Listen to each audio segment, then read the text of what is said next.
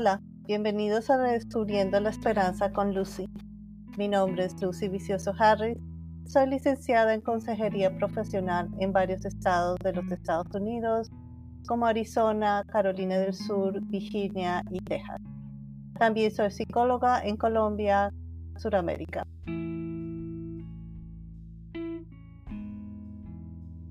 He creado este podcast como un medio para compartir mis experiencias como profesional en la salud mental y como medio para compartir herramientas que espero les sean útiles en sus vidas. Este podcast es informativo, no busca diagnosticar, curar o tratar ningún uh, problema de salud mental. A veces hablaremos de temas delicados que pueden de desencadenar sentimientos y reacciones poco placenteras. Si necesita ayuda inmediata, llame en los Estados Unidos al 988 o vaya al centro de urgencias más cercanos. Otra vez, bienvenidos a Redescubriendo la Esperanza con Lucy.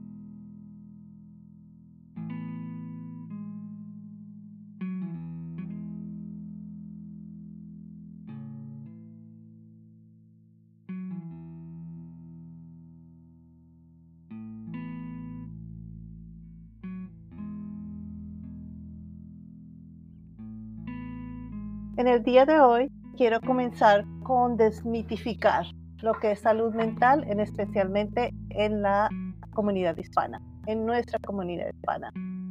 Nos han enseñado que existe una desconexión entre lo mental, lo físico y lo espiritual. En general, es aceptable que si tienes una afección física, vayamos al médico, curandero, chamán, según las creencias. Pero si nos sentimos tristes, estresados, ansiosos, nos guardamos estos sentimientos porque hemos aprendido que es falta de fuerza de voluntad. El NAMI, que es la National Alliance for Mental Illness, la Alianza Nacional por Enfermedades Mentales, es mentales, expresa que las mayores barreras en la comunidad hispana es la falta de información y confusión sobre eh, lo que es salud mental, preocupaciones en cuanto a la privacidad, la ropa sucia se lava en casa. El idioma, pocos profesionales hablan español. Falta de seguro médico, solo el 18% tiene algún seguro médico. Diagnóstico erróneo por las diferencias culturales, miedo por la situación legal y se confía más en remedios caseros y curanderos. También fe y espiritualidad como único recurso para ah, eh, conversar sobre y para mejorar cuestiones de salud mental. Déjeme comenzar por el principio. Sobre estas barreras que, la, que NAMI eh, expone en su página de internet.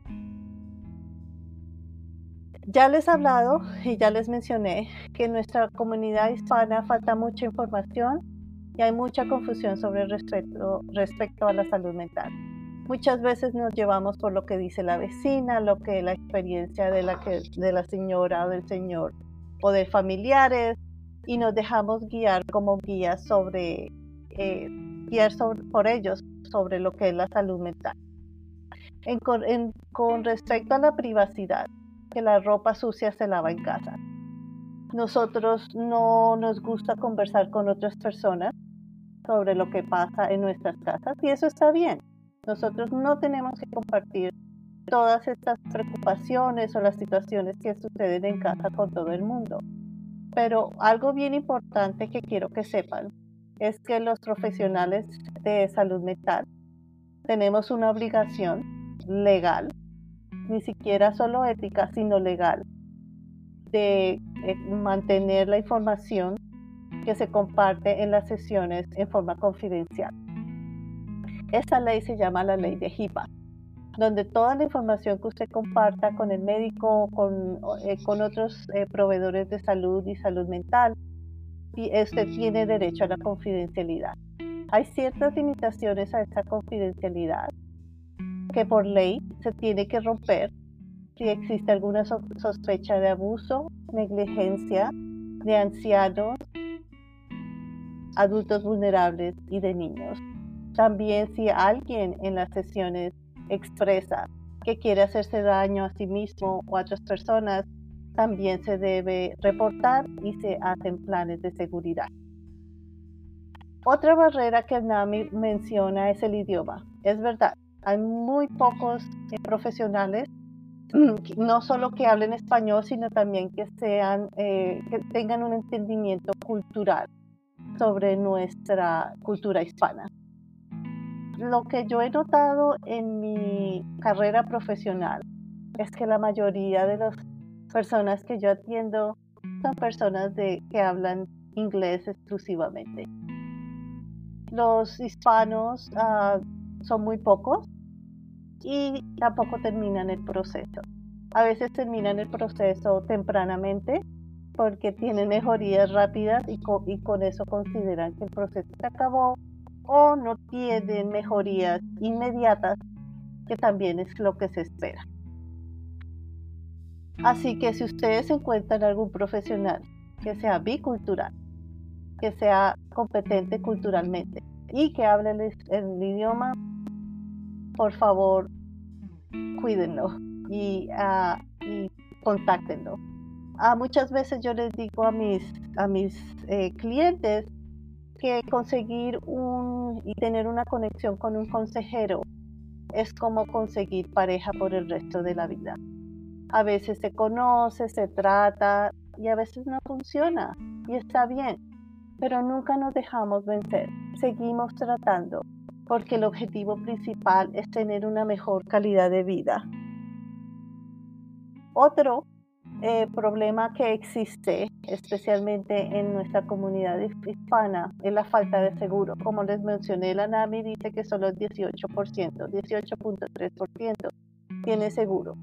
Pero hay eh, clínicas comunitarias en su región, en su área, que ofrecen servicios a poco o abajo, abajo, eh, con bajos precios, precios accesibles según sus ingresos y no piden ningún tipo de estatus legal. En cuestiones de salud, cuidados de salud física y mental, el estado, el estatus legal de la, de la persona, del paciente, no debe, no debe reportarse. Eso también se mantiene eh, confidencial. Así que no hay problema si usted está buscando ayuda médica o ayuda de salud mental, su estado migratorio no tiene por qué influenciar su decisión. Una, algo bien interesante que menciona la NAMI es que los diagnósticos erróneos por las diferencias culturales. Por eso es bien importante que su eh, profesional de salud mental no solo hable español, sino que entienda las culturas. En nuestras culturas nosotros muchas veces hablamos de espíritus, en, México, el 2 de noviembre es el Día de los Muertos, donde las personas se conectan con los seres queridos que, ya no están con nosotros. Y hay otras prácticas espirituales que en, una, con un profesional que no tiene la experiencia, no tiene el entendimiento, puede llevar a que se haga un diagnóstico erróneo. Es como si usted va al doctor y usted tiene apendicitis, pero le, le dicen que tiene bronquitis. Es más o menos lo mismo. El diagnóstico ayuda a planear cuál es el plan de acción que ah, está bien diseñado eh, conjuntamente entre los clientes y el profesional. Confiar en los remedios caseros y curanderos. Nosotros, o sea, ah, en muchas veces es la combinación de nuestras creencias y se pueden utilizar si usted lo considera remedios caseros o hablar con algún eh, eh, curandero o algún guía espiritual, todo depende de, su, de sus creencias, pero no como la única forma de ayudarle en estos problemas. Es bien importante que usted tenga en cuenta que nosotros somos unidades integrales de mente, alma cuerpo. Para que nuestro sistema esté equilibrado, tenemos que trabajar en las tres cosas. Más adelante en otros podcasts ah, voy a eh, según mi experiencia, lo que yo he visto, voy a compartir con ustedes herramientas que les ayudan a trabajar en los tres sistemas al mismo tiempo. No tiene que ser uno o el otro. Se puede trabajar en los tres sistemas de mente, cuerpo espíritu para llevar una vida más balanceada y equilibrada. La espiritualidad es parte de ese sistema, no es el único sistema. Por eso a veces es complicado cuando solo utilizamos la espiritualidad como forma de, ah, de conversar o forma de resolver o tratar de resolver los problemas que tenemos en nuestro cuerpo y en nuestra mente. Otra vez, eh, si usted cree en un ser espiritual, Dios, Cristo, si usted lee la palabra, va a ver que las tres cosas están combinadas. Por eso las tres necesitan ser trabajadas al mismo tiempo y no en forma aislada, que es la que nos lleva a problemas. Vamos a tomar un descanso y eh, vamos eh, a, hablar un poco de los recursos que hay afuera en la comunidad para que usted pueda tener acceso a servicios de salud mental. Ya regresamos.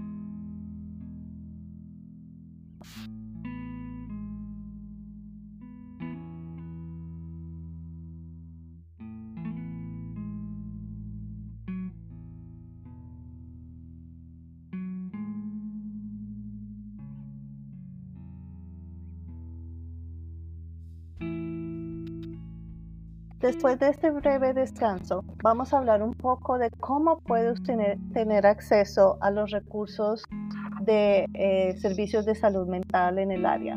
Pueden ser salud mental individual, de pareja, de familia, de niños.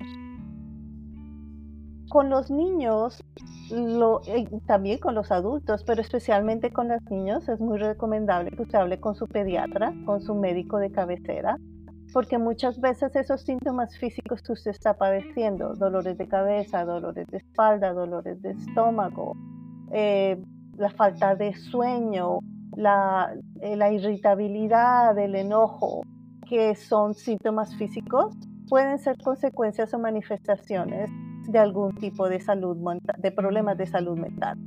Así que siempre hable con su doctor de cabecera o pediatra para que él o ella trabaje en equipo con una, el personal de salud mental si es, se considera que es parte del problema. Como les digo, en cada área hay eh, clínicas comunitarias donde ofrecen servicios a precios rebajados según los ingresos que usted tenga. Eh, busque por internet. Internet es una gran fuente no solo de videos de TikTok, pero también para que usted sepa lo que hay en su área, en su idioma, si tienen personal disponible que hable en español. Siempre, siempre hay alguien que sabe de muchas cosas, que está envuelto en, la comunidad y que tiene este tipo de información. No se quede callado, pregunte. ¿Ok? hable con su pastor, hable con el, de, el diácono de su iglesia, hable con ellos y también haga esa conexión espiritual. Aquellas personas que sienten que hay conexión con alguien, con esa fuerza que es mayor y más fuerte, tienen una mejor probabilidad de recuperarse, de no sentirse solos, de no sentirse aislados en esta lucha que es la vida diaria. A veces unos tenemos más que estrés que el otro, pero todos sufrimos el mismo tipo de estrés. ¿Okay? Entonces ya hablamos de ir a su doctor o al pediatra. Hablamos de hablar con, con esa persona que siempre está involucrada en, en la comunidad y buscando recursos en la comunidad y hablamos de hacer de esas conexiones espirituales con, la, con su ah, pastor, con su el, el, diácono de su iglesia. Si no tiene algún lugar donde usted va para reunirse, para eh, compartir su espiritualidad con otras personas, usted puede perfectamente en la casa crear un ritual un ritual de oración, un ritual donde usted toma 5 a 10 minutos y usted hace esa conexión de espíritu a espíritu. Otra vez en eh, podcasts futuros voy a compartir más herramientas de cómo podemos hacer y crear esos momentos diarios que no tienen que ser más de 15 minutos, donde podemos cultivar el, todo nuestro sistema de mente, espíritu y cuerpo. ¿Okay? Quiero también compartir ciertos números eh, y que son accesibles a todas personas y tienen profesionales con todos los idiomas disponibles. Son números nacionales que están dispuestos y han sido creados para eh, ayudar a las personas que están que necesitan información. No tiene que ser de sí mismo. De pronto algo está pasando con su hijo y usted no sabe qué hacer. Usted puede llamar a ese número. Usted siente algo y necesita conversarlo con alguien, tener una opinión diferente y también el garantizar la privacidad, a menos de que, como les mencioné anteriormente, haya esos elementos, elementos donde tenemos que romper la confidencialidad. Pero si ese es el, miedo de que la sociedad, sus vecinos van a saber qué está pasando, utilice eh, servicios donde garantizan la confidencialidad de la información. Estos hay el número eh, antes de que se creara el 988. El 911 es para emergencias donde usted llama a la policía, a la ambulancia, a los bomberos antes de que se creara el 988, el 988 es exclusivamente para salud mental. Como les digo, allí usted puede llamar para pedir información sobre sí mismo, cómo manejar la situación, ah, si su hijo se pone agresivo, si su hijo dice que se quiere morir, ciertas cosas que uno no está preparado para manejar, allí le pueden guiar. El número es 1-800-1800-950-6264. Nuestra sociedad ahora es una sociedad donde se comunica más por texto o por chat. Las personas se sienten más seguras en el anonimato eh, porque no quieren estar eh, cara a cara hablando con alguien por otra vez miedo, vergüenza, confidencialidad, cualquier motivación.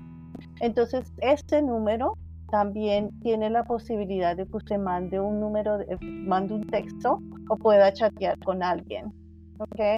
Usted puede ah, eh, mandar un texto al 62640, otra vez, 62640.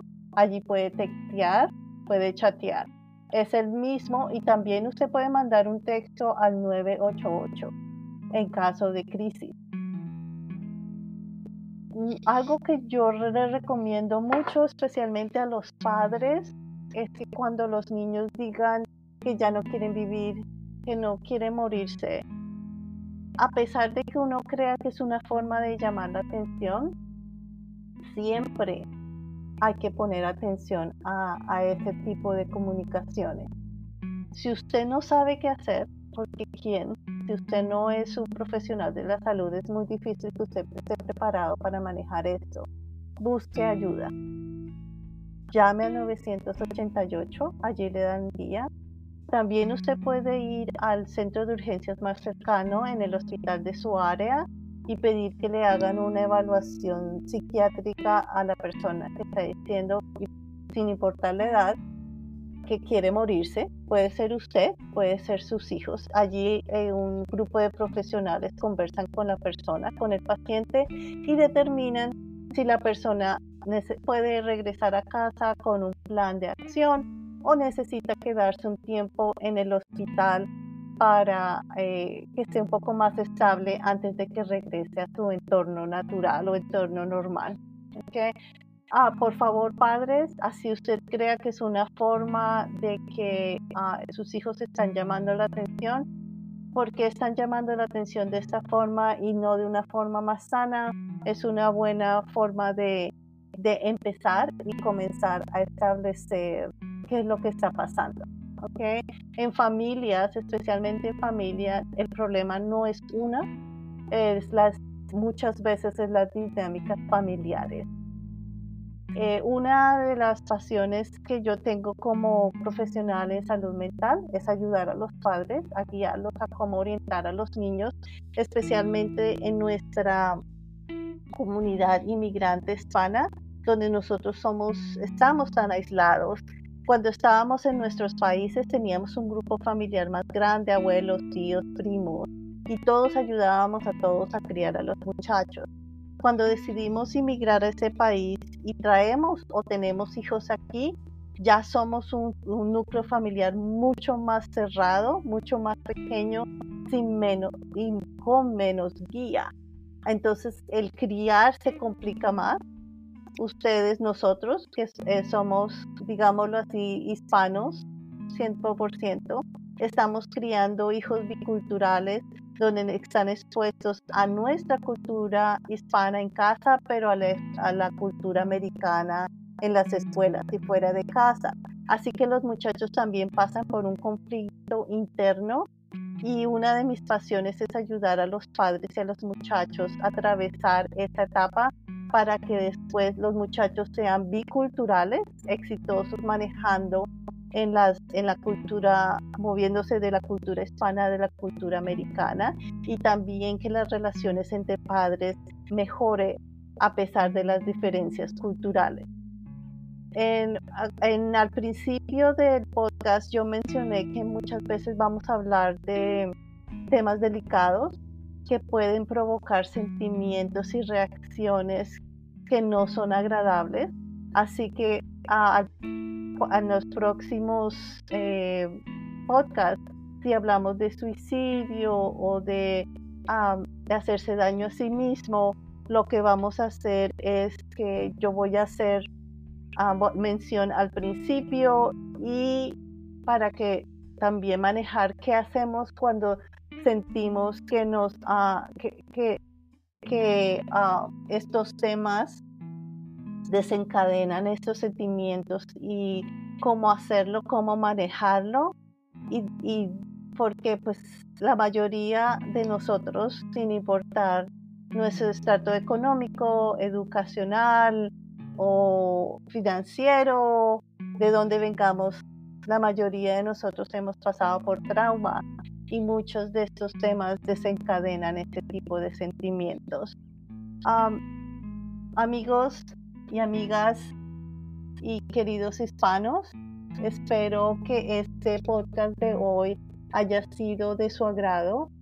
Ah, es mi, mi idea y mi pasión es hacer que la salud mental sea algo normal de lo que hablamos en nuestras comunidades, como cuando hablamos del dolor, del dolor de estómago o del salpullido de los chiquillos. Eh, para mí que las herramientas que usted tengan las herramientas para hacerlo más exitosos posibles como personas, como individuos, como padres. Esta es mi pasión y la, y la motivación que he tenido y en verdad ha sido la inspiración divina para crear este podcast. Nos vemos muy pronto, nos vemos en una semana, hablamos en una semana y los, los invito otra vez a que se conecten a Redescubriendo la Esperanza con Lucy.